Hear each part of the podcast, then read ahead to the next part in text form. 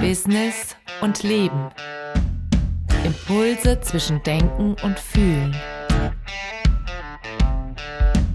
Eine Reise mit Coach Ingo Neumann durch seine Gedanken aus dem Berufsleben und dem Leben selbst.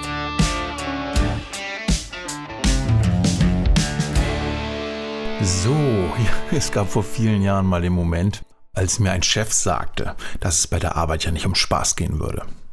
Wir hätten das ernsthafte Ziel und das müssten wir verfolgen. Man muss sich einsetzen und kämpfen und das hat was mit Willen und Disziplin zu tun. Diese Ernsthaftigkeit sollte ich nun meinen Mitarbeitern mal in aller Deutlichkeit vermitteln. Hm. Ich habe immer wieder darüber nachgedacht und tatsächlich konnte ich auch zustimmen. Irgendwie spürte ich aber auch, dass es nur eine Seite der Medaille ist und ich persönlich viel mehr an eine andere Logik glaube. So entwickelte ich dann für mich den so simplen, magischen Kreislauf des Erfolgs. So habe ich ihn mal genannt und er war irgendwie auch immer so in meiner Notizenliste, meiner To-Do-Liste, ja, hatte der so einen Platz, so dass ich immer mal wieder dran dachte. Ich glaube immer noch dran. Aber das Thema Wille und Disziplin ist natürlich deswegen trotzdem äh, in keiner Weise unwichtiger, aber das ist heute halt nicht Gegenstand dessen, was ich erzählen möchte. Wille und Disziplin sind ohne Frage extrem wichtige Bausteine, wenn man etwas erreichen will. Nur es gibt halt viele Menschen, die sich genau damit extrem schwer tun. Aber wie kann man diese Menschen eigentlich erreichen? Wie kann man diese Energie dieser Menschen auf andere Art und Weise wecken? Das war so meine Frage. Und vielleicht fangen wir einfach mal mit dem Spaß an. Wenn es mir gut geht und ich Spaß habe, dann fühle ich mich automatisch extrem motiviert. Nämlich genau das weiterzumachen, was mir so viel Spaß bringt. Mit dieser Motivation werde ich dann auch Leistung bringen. Im Beruf, beim Sport, in der Ausbildung, egal wo.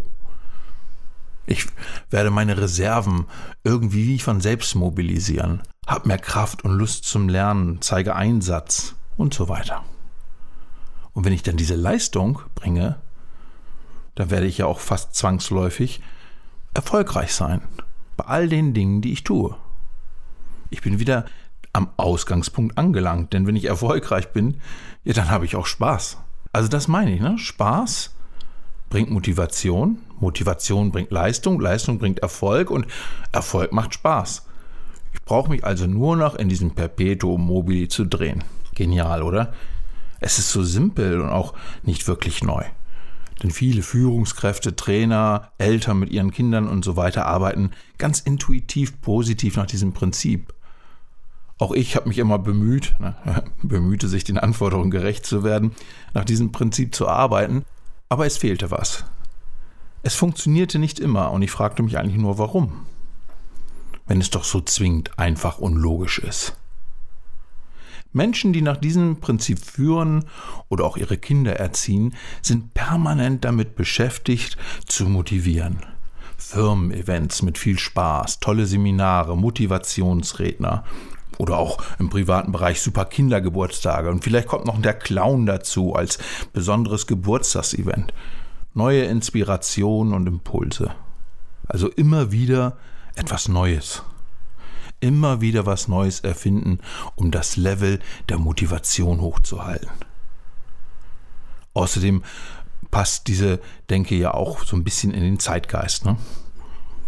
Wo immer es irgendwie um positive Stimulation geht, da muss eine Motivation her, da muss wieder etwas Neues erfunden werden. Warum läuft es dann aber trotzdem nicht immer so, so rund? Und es läuft nicht immer alles nach Plan. Eine Erklärung für mich fand ich dann in einem alten Kommunikationsleitfaden, als ich mal so alte Papiere sortierte. Und da stand geschrieben, dass sich negative Informationen elfmal so schnell verbreiten wie positive. Hm, das hätten wohl Studien belegt. Gut, ich kenne die Studien nicht, habe aber jetzt auch keinen Ehrgeiz entwickelt, diese Studien zu finden, denn dass das richtig ist, das sagt mir ja auch schon mein gesunder Menschenverstand.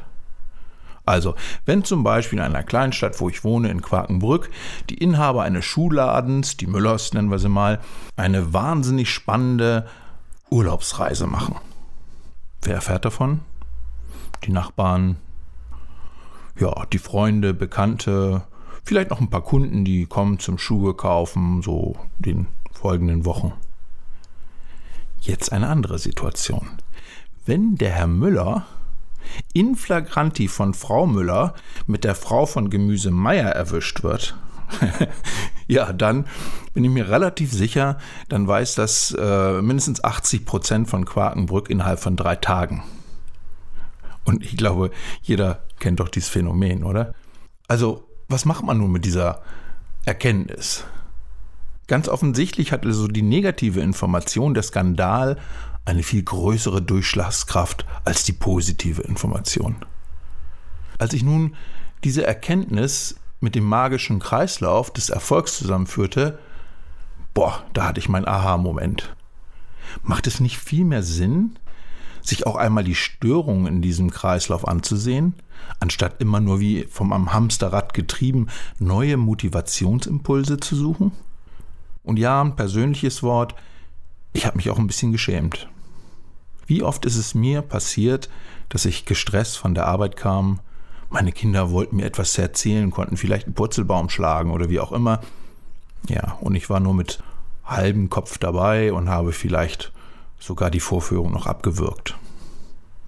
Wie oft habe ich bei meiner Frau vielleicht gar nicht registriert, dass sie sich jetzt schön gemacht hatte oder den Garten hergerichtet hat oder beim Friseur war oder irgendwas anderes Tolles gemacht hat.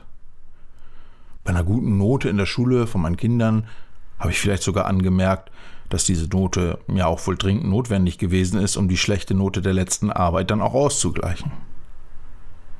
Gar nichts zu sagen oder nur ein herzliches kurzes Lob wäre definitiv besser gewesen. Und in diesem Sinne ließen sich sicherlich auch noch einige Beispiele aus dem Berufsleben finden und auch aus dem Privatleben. Ich sage das auch so offen, weil ich sehr, sehr sicher bin, dass viele, die das jetzt hören, wenn sie sich einfach mal kritisch betrachten, eigene Beispiele finden werden. Es ist also irgendwie menschlich und es ist schade, dass es so verbreitet ist. Worum geht's also? Ich denke, es lohnt sich sehr im Umgang mit Mitarbeitern, der Familie, Freunden und so weiter, nicht immer nur darüber nachzudenken, wie man motivieren kann, wie man positiv nach vorne gehen kann.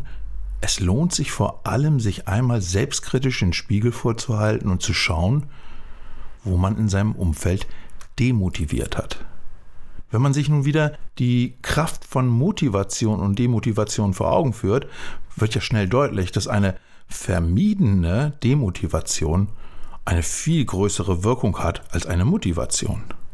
Vielleicht brauchen wir einfach weniger Motivationstrainer, Impulsredner und mehr Anti-Demotivationstrainings. Vielleicht sollte ich bei der Einstellung, wenn ich ein Chef bin, nicht nur die Motivationsfähigkeit einer zukünftigen Führungskraft sehen, sondern viel höher die emotionale Stressresistenz betrachten. Denn ne, unter Stress rutscht einem schon mal was raus, was wenig förderlich ist, also demotiviert. Und vielleicht sollte ich mir Stück für Stück jede Form von wertenden Kommentaren abgewöhnen. Denn diese wertenden Kommentare sind ja sehr, sehr oft abwertende Kommentare. Jedes Mal, wenn ich diesbezüglich erfolgreich auf die Zunge gebissen habe, habe ich gleichzeitig auch einen Booster für die Motivation gegeben. Eigentlich ganz simpel. Vermeiden wir doch Demotivation. Ja, jetzt rede ich so viel über was Negatives. Ne? Eigentlich bin ich ja ein ganz positiver Mensch. Nicht nur eigentlich. Ich sehe mich wirklich so. Aber ich glaube auch gleichzeitig an die Polarität des Lebens. Es gibt immer einen Gegenpol und eine Gegenkraft im Leben. Auch zum Positiven. Yin und Yang zum Beispiel. Wenn ich mich aber einmal mit der negativen Seite beschäftigt habe, also zum Beispiel damit, wie ich demotiviere, was sind meine typischen Fallen. Jetzt zum Beispiel in diesem Moment stelle ich gerade fest, ich habe eben zwei Sätze mit einem Aber verbunden. Ne, das ist immer schon mal rhetorisch ungeschickt, weil es den Satzteil, der davor gesagt wurde, irgendwie abwertet. Also, ich mache permanent Fehler, jetzt gerade in diesem Moment, wo ich diesen Podcast einspreche schon. Ich reflektiere das und denke beim nächsten Mal vielleicht dran. Also, es geht um die Gegenkraft zur negativen Seite. Denn diesen Gegenpol, das Yin und Yang, kann ich ja nicht vermeiden. Das ist so etwas wie ein Naturgesetz. Aber wenn ich mich damit beschäftigt habe, dann kann ich diese Seite vielleicht bewusst zur Seite legen und all meine Energie auf das Positive lenken. Ich gewinne also diese innere Kraft und die Freiheit, das zu tun und habe all das vermieden, was im Unterbewusstsein vielleicht so an bösen, negativen Dingen und Ängsten und Risikoüberlegungen noch schwelt und brodelt. Nee, ich habe mich einmal damit beschäftigt, pack's zur Seite und es behindert mich nicht mehr. Ich konzentriere mich auf das Positive. Vermeide also die selbstzerstörerische Kraft der Demotivation und gebe letztendlich der Motivation die Energie, dass sie sich auch vollständig entfalten kann und die Wirkung erzielt, die ich mir so sehr wünsche. Ja, und in diesem Sinne wünsche ich euch und auch mir selber, wie ihr eben gerade an einem Beispiel gemerkt habt, dieses Bewusstsein, diese permanente Präsenz für dieses Bewusstsein, Demotivation zu vermeiden, weil das ist ein unglaublicher Hebel für die Motivation. Ja, nun hätte ich es beinahe doch noch vergessen. Ich hatte doch am Anfang gesagt, ich wollte noch ein bisschen was zum Thema Disziplin sagen. Das mache ich natürlich gerne. Denn irgendwo hörte ich mal diesen schlauen Satz, den fand ich ziemlich gut. Wenn man Großes erreichen will, braucht man zunächst viel Kreativität und Leidenschaft und alles, was danach kommt, ist nur noch Disziplin. Tja, da ist viel Wahres dran. Vielleicht könnte man noch ergänzen, dass äh, zu diesem Paket noch ein bisschen so analytische, emotionale Intelligenz gehört. Und wenn man drüber nachdenkt, muss man leider auch feststellen, dass nicht jeder Mensch wirklich zu großem Berufen ist und seinen Platz in irgendeiner Hall of Fame oder in irgendeinem Geschichtsbuch finden wird. In der Regel findet man eben eher die Menschen, die stark im Bereich der Disziplin sind und andere, sind vielleicht eher so begeisterungsfähig, leidenschaftlich, Freigeister, Kreativdenker und die Disziplin ist nicht ganz so ausgeprägt. Aber was ist eigentlich Disziplin? Meistens werden Menschen als diszipliniert empfunden, wenn sie sich mit richtig hoher Kraft und Verlässlichkeit, mit großer Ausdauer, so in irgendeinem festgelegten Rahmen bewegen, sich unterordnen und dann diese Vorgaben wirklich unbeirrt befolgen. Dabei werden dann äh, die meisten persönlichen Bedürfnisse und Gefühle auch untergeordnet. Man verfolgt aber geradlinig seine Ziele und hält eben durch, bis man sie erreicht hat. Spontan fällt einem natürlich der Soldat ein, Befehl, Gehorsam, Disziplin oder ein Marathonläufer, der über seine Grenzen geht ähm, oder der Kampfsportler, der durch jahrelanges diszipliniertes Üben eine Perfektion erreicht, Shaolin-Mönche? Also in jeder Form diszipliniertes Üben erreicht eine Form von Meisterschaft in irgendeiner Sache. Das erfordert Disziplin. Ja, und ich denke auch, dass es ohne Disziplin im Leben einfach nicht funktioniert. Aber wie viel Disziplin braucht man denn nun? Und was bedeutet das ganz praktisch? Als Führungskraft, finde ich, sollte man ein Gefühl dafür entwickeln, ob der Mitarbeiter von sich aus ein hohes Maß an Disziplin mitbringt. Dann kann man relativ klare Ziele setzen, den Handlungsrahmen vorgeben und sich 100% darauf verlassen, der Mitarbeiter wird alles dafür tun, der wird seine Ziele erreichen, der marschiert.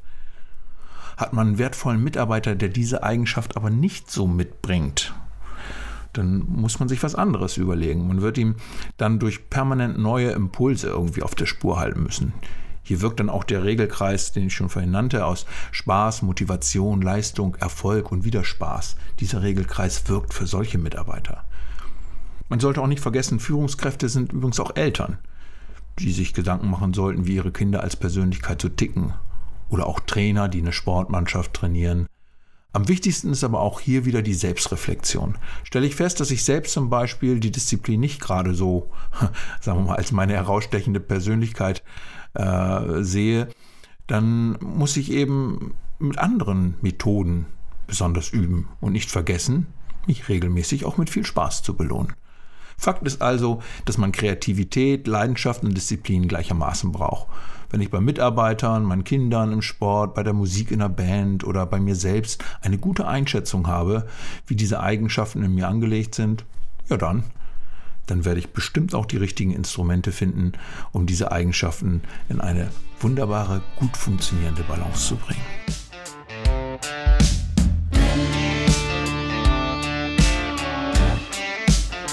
In Business und Leben spricht Coach Ingo Neumann alle zwei Wochen über Themen aus seinem Berufsleben und dem Leben generell. Folgt dem Podcast auf eurer Lieblingsplattform, gebt eine Bewertung ab oder besucht Ingo Neumann bei coach-neumann.de.